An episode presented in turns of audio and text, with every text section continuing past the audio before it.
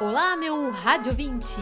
Aqui no nosso podcast Besteiras da Mamãe. Hoje o nosso episódio será sobre o outro amanhã e a nossa convidada de sempre e muito carismática, Yasmin, está conosco para resolvermos o nosso jeito de viver neste mundo. Olá, pessoal. Oh, legal. Antes do surgimento do vírus, todos nós seres humanos tínhamos os mesmos problemas. A degradação da biosfera, o problema com o clima, a proliferação das armas nucleares são medos que todos nós tínhamos. A economia que anda sem regulação, que só faz ampliar as desigualdades. É, essas crises são fenômenos que aceleram todos esses processos nossos de reflexão. Nós estamos expondo nossa fragilidade humana diante desse inimigo invisível que é letal e até punk, diria. Experimentamos um confinamento agora que nunca tínhamos passado. Temos com certeza a oportunidade de reflexão, de escolha. A crise é uma introspecção, vai ser de diferentes para cada pessoa, nem todos vão se sensibilizar pelo que está acontecendo, né, Yasmin?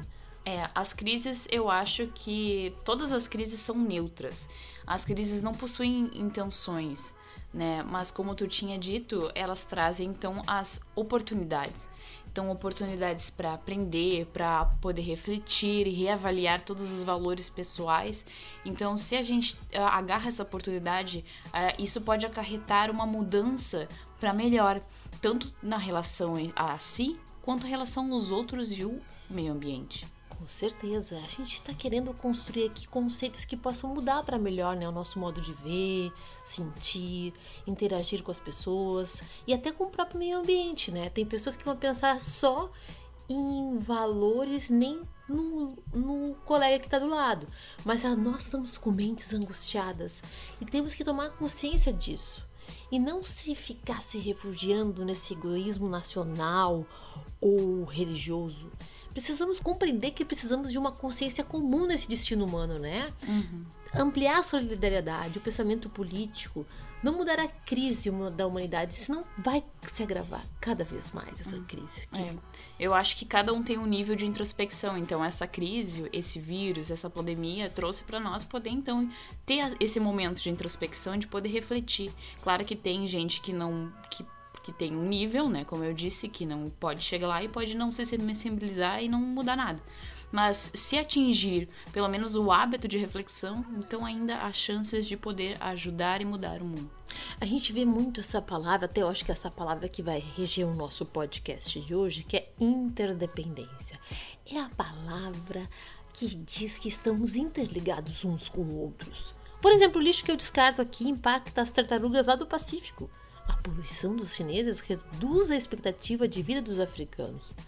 Quem sai de casa no confinamento, sem máscara e, de e desrespeita a distância de um metro e meio de uma pessoa, assume essa responsabilidade de transmitir o doença eventuais danos podem impactar todos nós no planeta. E essa noção de independência precisa estar atenta a temas que estamos hoje alerta, não é? É, eu acho que essa interdependência tem que vir à tona para muitas pessoas, não só aqui no Brasil, como no planeta como inteiro, porque a gente tem que ter essa noção da, dessa interdependência, de que todos somos a mesma coisa.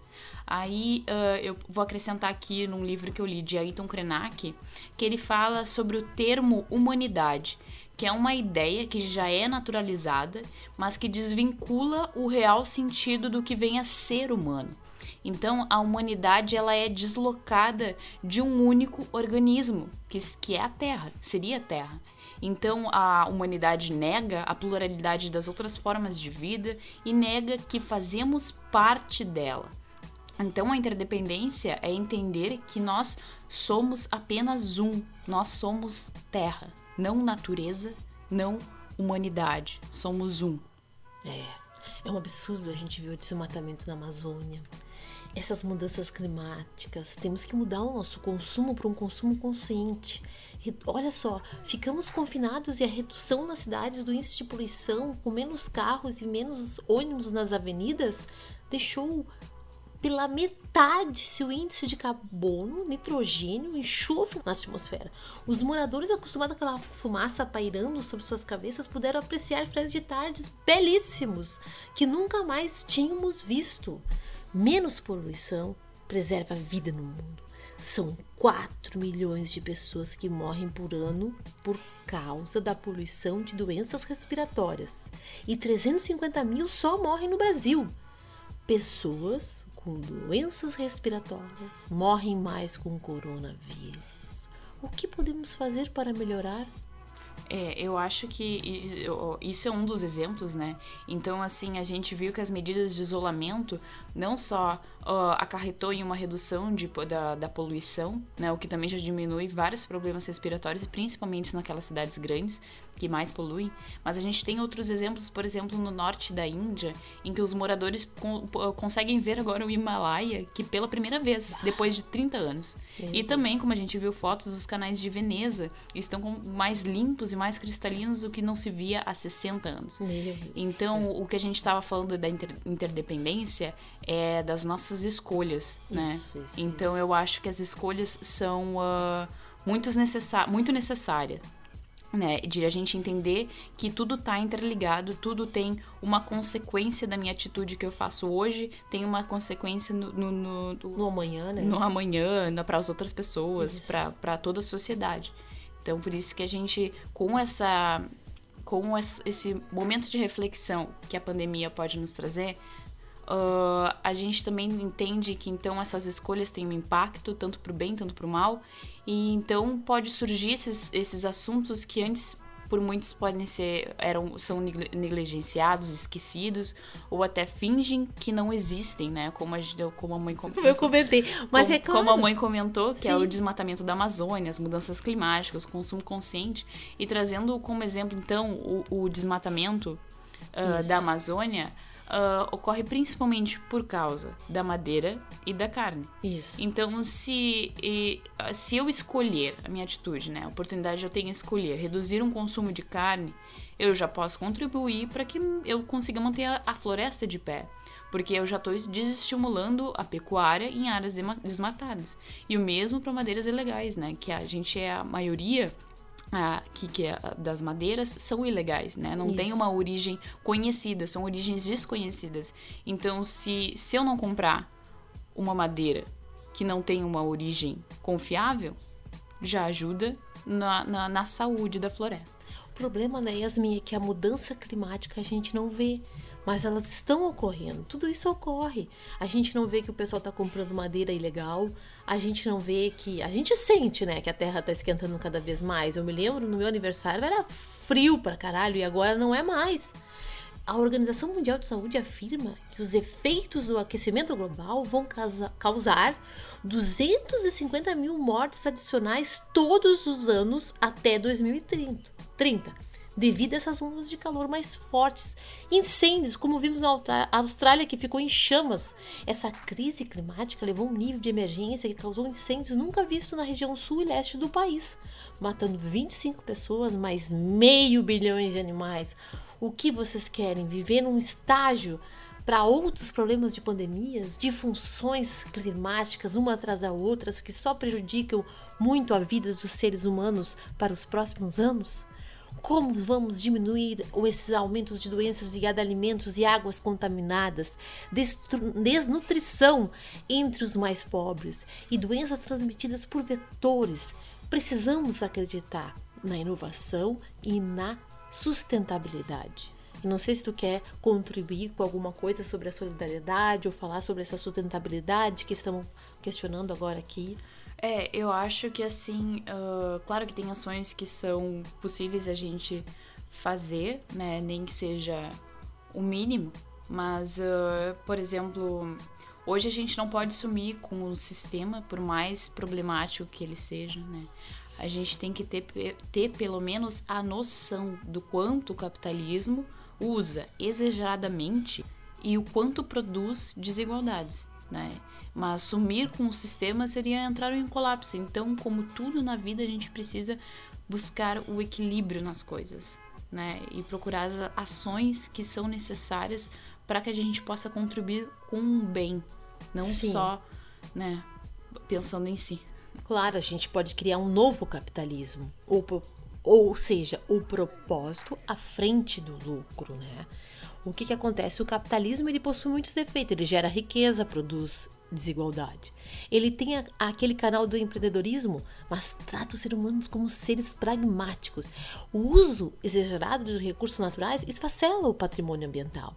Eu acredito que essas novas gerações de 20, 30, 40 anos vêm mudar isso. Esse é um novo modelo mental. Vamos comprar produtos sustentáveis, assumindo empresas e colaborando. Uma roda que vai girar. A terra é nossa pátria, a pátria do gênero humano podemos olhar para a Terra e fazer uma grande mudança. Quando mudamos os sistemas de produzir e consumir, tudo muda, mudamos a vida de cada um de nós. A sustentabilidade, eu acredito que vai ser uma discussão civiliz... Civil... Opa, civilizatória desse século XXI. A ideia do lucro, ela tem que vir por depois, porque as empresas elas têm que estar focadas em primeiro lugar no meio ambiente, porque senão nós vamos ter um deserto. E se nós desertificar Desertificar. É desertificar? Não sei como é que Desertificação. Fala. Se nós fizermos a desertificação, aí não consigo dizer. Tá é louco. Da Amazônia vai virar tudo. Nós todos não vamos conseguir morar mais dentro da Terra. A crise climática não é uma questão política, é um desafio moral e espiritual para a humanidade, segundo Al Gore. É. Claro que a gente pode ser um pouco cético em relação a essa mudança que a pandemia nos trouxe de reflexão, porque a gente pode pensar que, a, que essas mudanças podem ser momentâneas e que talvez não sejam suficientes para romper então esse paradigma que a gente tem de um consumo desenfreado. Mas por isso que eu acho que é importante para pessoas que têm mais informações e têm um pouco mais de consciência ambiental que possam falar nas redes sociais, que possam fazer pelo menos o possível para impactar o, o, o seu grupo social, né? Então que esses ensinamentos, essas conscientizações possam ser passadas adiante. Porque a gente tem que aprender a viver em cooperação, porque é, tudo isso é o nosso que está na reta, é nossa família, nossos filhos, nossos futuros netos.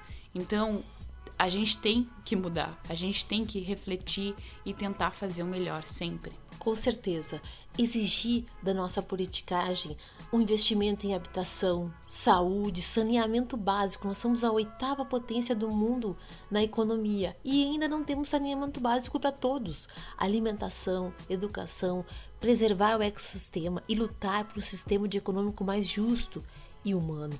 Isso que eu acho que a pós-crise tem que trazer. A pós-crise, essa pós-pandemia junto, tem que nos mostrar que a gente precisa incentivar o consumo consciente e boicotar essas empresas poluentes, começar a ajudar o meio ambiente de uma forma inteligente. Sem dinheiro, essas empresas que poluem e que degradam o meio ambiente, elas vão cair, porque só os grandes investidores vão conseguir introduzir dinheiro e valorizar empresas que apoiam o, a sustentabilidade, com certeza. É, eu acho que é isso aí. Eu acho que a gente tem que olhar mais para o que está acontecendo, olhar mais para si e também olhar para os outros, né? Eu acho que tem que ter essa consciência de que o que eu faço, as minhas escolhas impactam não só a mim, como todos os outros, uma sociedade, outras vidas, uh, qualquer forma de vida né? Então, a gente tendo a ideia de que nós somos interligados e que eu preciso de ti e do da floresta, dos animais para sobreviver, então eu acho que a gente tem mais pela frente. Então, eu acho que tendo essa consciência, a gente consegue melhorar e viver Com melhor. Certeza. eu acho que a gente tem que aperfeiçoar e concentrar esses projetos sociais. Eu acho que poderia ter essas grandes empresas que investem, por exemplo, em um capital para a sociedade, né? um capital social sempre resta das grandes empresas. Se elas se unissem e formassem um gap brasileiro e pudessem, junto com elas, por exemplo, vamos investir na saúde pública, junto com as políticas públicas do Brasil na saúde, nós estaríamos passando esse Covid de uma maneira muito mais efetiva e não tão ruim Eu acho que nós temos que resgatar essa essência do simples, aprender a viver com menos, fazer a nossa própria comida, se relacionar melhor com as pessoas, né? Tratá-la como uma extensão, a natureza como uma extensão que vive em nós. Vamos praticar a interdependência, vamos recriar um outro normal e não um novo normal. Não vamos permitir que essa economia corrupta aumente a desigualdade deixar a nossa democracia sob alerta, nunca. Não vamos deixar acontecer a intolerância com a diversidade, as agressões e ofensas ao meio ambiente e essa radicalização crescente e ódio entre os brasileiros. Isso não é apostar em relações praticamente sólidas, mas sim líquidas. Precisamos viver mais devagar, ouvir, sentir a presença dos outros em nossa, nossa volta, né? Vamos ser mais sólidos, menos líquidos, exercitar a empatia em um modo de viver. É. Bom, então eu acho que é isso, né? A gente conseguiu uh, extrair aqui um pouco dos nossos pensamentos, né? Sobre o, o pós-crise, pós-pandemia, né? Então eu acho que é importante a gente rever, reavaliar essas oportunidades que a gente pode ter para tentar alcançar alguma diferença. Então ficamos aqui com mais um episódio do podcast Besteiras da Mamãe. E até a próxima! Até a próxima! Tchau, tchau!